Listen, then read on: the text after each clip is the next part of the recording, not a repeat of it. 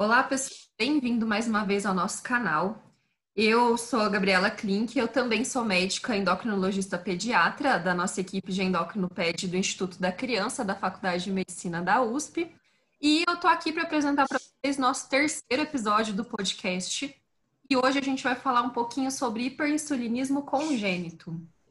Esse tema ele é bastante relevante para a gente da endócrino, né? Porque apesar do hiperinsulinismo ele ser uma doença rara, se a gente for contar as causas de hipoglicemia persistente nas crianças, na verdade o hiperinsulinismo é a causa mais comum. E muitas vezes os sintomas eles costumam ser graves e eles têm manifestação em idade bem precoce. Então é muito comum a gente ser chamado para avaliar essas crianças não só consultório, mas em caráter de emergência mesmo, pronto-socorro, internação, em UTI. E justamente pela hipoglicemia ser grave, existe a possibilidade de sequelas que às vezes elas ficam para a vida toda dessas crianças. E é daí que é importante a gente saber fazer um diagnóstico precoce e saber manejar precocemente esses pacientes. E para discutir um pouquinho sobre esse assunto, eu estou aqui com a doutora Jéssica França, que é fellow também de endocrinologia pediátrica lá do Instituto da Criança, e estou com o Dr. Durval Damiani, que é nosso professor livre docente e chefe da nossa unidade de endocrinologia do ICR. Então, vamos começar falando um pouquinho com a doutora Jéssica, que apresentou esses dois artigos no nosso Journal Club essa semana passada. E, Jéssica, boa noite. Conta para a gente um pouquinho sobre os artigos, então. Quais artigos foram esses? Boa noite, Gabriela. Boa noite, pessoal. Isso mesmo, são dois artigos complementares sobre o hiperinsulinismo congênito. O primeiro foi publicado em julho de 2019 na Revista Americana de Genética, cujos autores principais são Elizabeth Rosenfeld e Diva de Leon, da Divisão de Diabetes do Hospital Infantil de Filadélfia. Esse artigo ele fala sobre as características clínicas e genéticas do hiperinsulinismo congênito. Já o segundo artigo, ele foi publicado em janeiro de 2020, na revista de endocrinologia clínica, com Christopher Worth como autor principal e responsável pelo departamento de endocrinologia pediátrica no Hospital Infantil de Manchester. Esse artigo ele foca também nas complexidades do tratamento médico da hipoglicemia devido ao hiperinsulinismo congênito. Importante lembrar que dois, os dois artigos não têm por objetivo testar uma hipótese, mas sim fazer uma revisão sobre esse tema. Legal, Jéssica. Então, antes da gente falar um pouquinho do artigo, eu vou explicar um pouquinho, lembrar, na verdade, né, a fisiopatologia do hiperinsulinismo. Então, na população geral, a insulina é um hormônio liberado pelas células beta do nosso pâncreas, e entre as várias funções da insulina, ela é responsável pela regulação das nossas vias metabólicas, juntamente com vários outros hormônios. Basicamente, depois que a gente se alimenta, depois que a gente faz uma refeição, a gente tem um aumento da glicemia, e esse aumento da glicemia é um dos fatores que vai estimular a liberação de insulina por essa célula beta. Essa insulina, por sua vez, ela vai ter a função de estimular a captação dessa glicose pelos nossos tecidos periféricos, principalmente, um exemplo, né, seria o tecido muscular. Além disso, ela faz o aumento da glicogênese, ou seja, ela aumenta seus estoques de glicogênio, e ela inibe outras vias metabólicas que teriam a finalidade de aumentar ainda mais essa glicemia.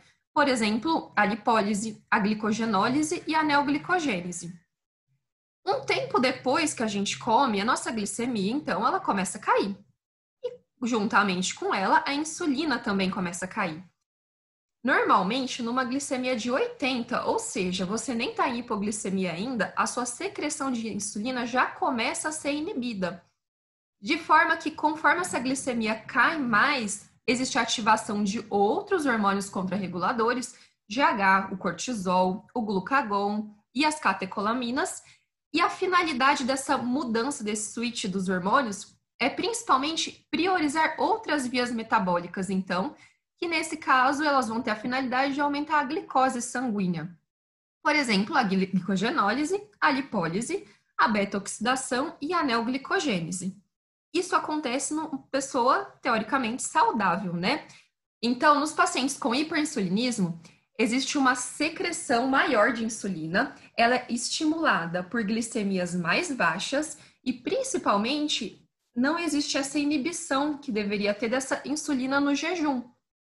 E o resultado disso tudo, então, é que mesmo com uma glicose baixa, ela continua sendo captada pelos tecidos periféricos e as vias contrarreguladoras, que deveriam aumentar essa glicemia no período pós-prandial, elas continuam bloqueadas. Então, fica a capacidade de quebra do glicogênio, a capacidade de lipólise e a capacidade de fazer neoglicogênese ficam tudo inibido. Por isso que essas crianças, elas podem cursar com hipoglicemias graves e sem horário preferencial. Pode acontecer tanto no jejum ou logo depois da alimentação. E essas hipoglicemias, normalmente elas requerem tratamentos com velocidade de infusão de glicose alta e elas podem dar várias complicações, vários sintomas, inclusive sintomas neurológicos, que se não forem tratados, diagnosticados e tratados precocemente, eles podem evoluir com sequelas para a vida toda. Por isso que é tão importante a gente saber fazer esse diagnóstico e saber manejar precocemente os casos de hiperinsulinismo. E Jéssica, o que, que o artigo fala um pouquinho sobre esse diagnóstico? O que, que ele traz essa parte do diagnóstico? Bom, Gabriela, isso mesmo que você falou, e ressalta essa importância do diagnóstico precoce, e ele fala que o diagnóstico ele é feito com uma amostra crítica, que é aquele conjunto de exame que a gente já conhece bem. Ele é, é, essa amostra crítica é coletada com uma glicemia menor do que 50 miligramas por decilitro. Dentre todos aqueles exames, a gente vê uma insulina e um peptídeo C que são dosáveis. E também não existe a acidose nesses casos. Também não tem cetonúria nem cetonemia. E o lactato é normal. E todo mundo que já precisou solicitar uma amostra crítica sabe o tanto que é difícil coletar esses exames, né, Jéssica? E um dos desafios, um desafio especial dessa amostra crítica é justamente essa coleta dessa insulina, né? Insulina muitas vezes ela vem hemolizada ou então vem uma insulina baixa e ela costuma não ser muito confiável. Isso, por isso que o artigo ressalta também que a insulina detectável tem uma sensibilidade de 82%, porque o fato dela estar indetectável não vai excluir o diagnóstico. Um exame mais sugestivo seria o nível baixo do ácido beta-hidroxibutirato, ele é o principal corpo cetônico que a gente vai dosar. E ele tem uma sensibilidade e especificidade de 100% de acordo com esse artigo. Lembrando ainda que o padrão ouro é a resposta positiva ao teste do glucagon, com aumento da glicemia acima de 30 miligramas por decilitro. E vamos passar um pouquinho para as causas, então, desse hiperinsulinismo. A gente já sabe que existem várias mutações genéticas que são responsáveis e com o avanço cada vez maior das nossas técnicas de biologia molecular, o estudo genético dessas mutações tem ficado cada vez mais acessível na nossa prática clínica, né? E qual que seria a importância da gente conhecer o genótipo do hiperinsulinismo congênito, Jéssica? A identificação do genótipo vai ser fundamental para auxiliar na previsão do fenótipo clínico, incluindo também a determinação das melhores opções terapêuticas para os nossos pacientes. O artigo traz para a gente as principais mutações que cursam com, com hiperinsulinismo clínico. As mutações mais frequentes são a no canal de potássio. Geralmente, elas são causadas pela inativação dos genes ABCC8 e KCNJ11. Ambas estão localizadas no cromossomo 11, no braço curto, e elas codificam, respectivamente, as subunidades SUR1 e KIR6 do canal de potássio. Elas podem, as mutações podem ser recessivas, em que não há a expressão do canal de potássio, ou podem ser dominantes, em que o canal vai existir, mas com atividade comprometida. E elas também são classificadas conforme a histologia, em focal ou forma difusa. A segunda mutação mais comum é a ativadora da enzima glutamato desidrogenase, codificada pelo gene GLUD1, em que há um maior estímulo para a liberação da insulina, associada também a níveis elevados de amônia, a hiperamonemia. E algumas vezes, essa amônia elevada pode cursar com manifestações neurológicas. Em terceiro lugar, temos a mutação ativadora da glicoquinase, que é uma enzima que funciona como um, sensor de glicose para a secreção da insulina. E assim, ela vai aumentar a liberação insulínica, mesmo com glicemias menores. Quanto às demais mutações, é, que são em, estão presentes em menor frequência, temos os grupos das inativadoras e das ativadoras, né? Dentre as inativadoras, temos as de fatores nucleares de hepatócitos, chamados também de HNF1-alfa e HNF4-alfa, cujo mecanismo fisiopatológico ainda não foi muito bem elucidado. Também temos a mutação de, da SCAD, que é uma enzima mitocondrial altamente expressa no pâncreas, e ela tem uma dupla função, a de catalisar a beta-oxidação de ácidos graxos, mas também ela atua como um, um freio, uma inibição da enzima glutamato desidrogenase. Já no grupo das mutações ativadoras, nós temos a mutação do MCT1, que é um transportador de monocarboxilato tipo 1 do transportador de piruvato. E geralmente ele costuma ter uma expressão suprimida na célula beta. E quando ocorre essa mutação, ele tem essa expressão ectópica, que gera um aumento do transporte de piruvato, aumentando assim a secreção de insulina, principalmente após um estímulo de exercício físico. Por último, temos a mutação UCP2, que é uma enzima que atua como proteção contra o estresse oxidativo no metabolismo de ácidos graxos. Dessa forma, ela inibe a secreção de insulina. E quando ela está mutada, não ocorre mais essa inibição. Então a gente pode ver que existem inúmeras mutações que são responsáveis pelo hiperinsulinismo, né? algumas mais prevalentes do que outras. E entre tantas possibilidades, como que a gente faz a pesquisa dessa mutação? A gente tem que sempre pesquisar todas ou o artigo sugere algum fluxograma, alguma que a gente começa por ela ou por alguma outra mutação? O artigo, ele vai sugerir sim uma divisão. E ela seria baseada na resposta ao uso do diazóxido. O primeiro grupo que não apresentar uma resposta ao diazóxido, estaria indicado a gente realizar a pesquisa da mutação dos genes ABCC8, KCNJ11 e o GCK, que são normalmente os genes relacionados à não resposta ao diazóxido. Já o segundo grupo, que responde a, essa triagem inicial do diazóxido, estaria indicado testar para os nove genes, para todos os genes que eu expliquei anteriormente. E o interessante de limitar quais genes vão ser testados em cada caso vai muito além do custo desnecessário. Porque no primeiro caso das crianças que não respondem ao diazóxido, quando você testa menos genes, o resultado viria em um período menor, cerca de 5 a 7 dias, lá no centro que eles costumam trabalhar, no centro de referência deles, reduzindo assim o tempo para indicar uma nova terapêutica, como por exemplo, uma de lesão focal. É, quando a gente testa todos os genes, o resultado pode demorar até um mês. Então, fica aí essa sugestão do artigo em relação ao fluxograma para testagem. É muito interessante isso, né? Hoje nós já temos uma disponibilidade bem maior de testes genéticos. Não sei se os nossos ficariam prontos de 5 a 7 dias, mas acho que é o futuro. E eles estão ficando cada vez mais acessíveis, né? Dependendo de onde que a gente trabalha.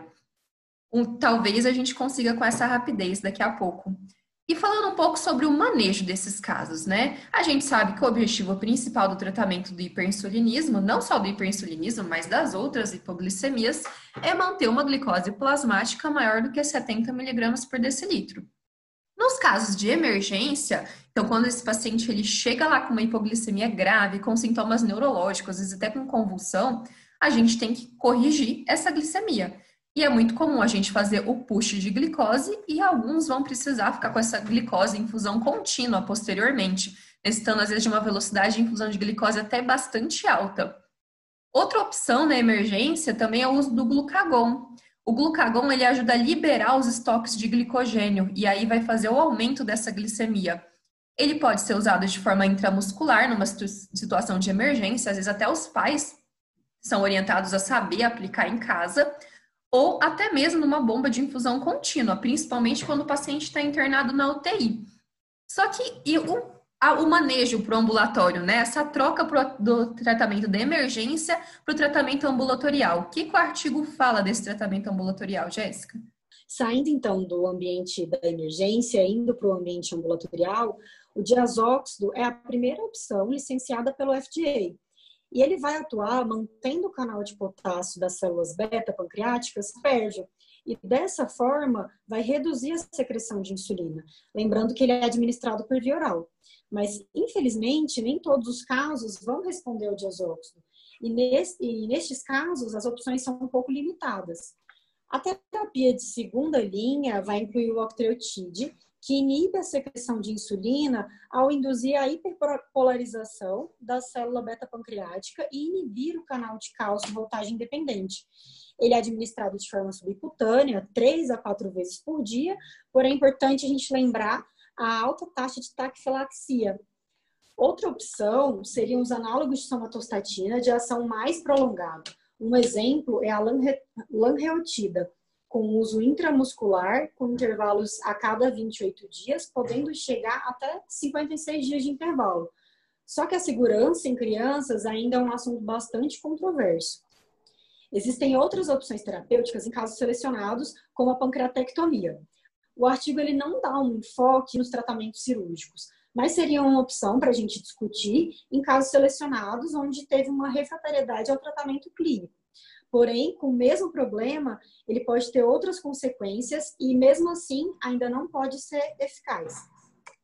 A gente vê que o tratamento clínico, né, do hiperinsulinismo, clínico e cirúrgico, na verdade, é um assunto difícil não só no Brasil, né, mas no mundo todo.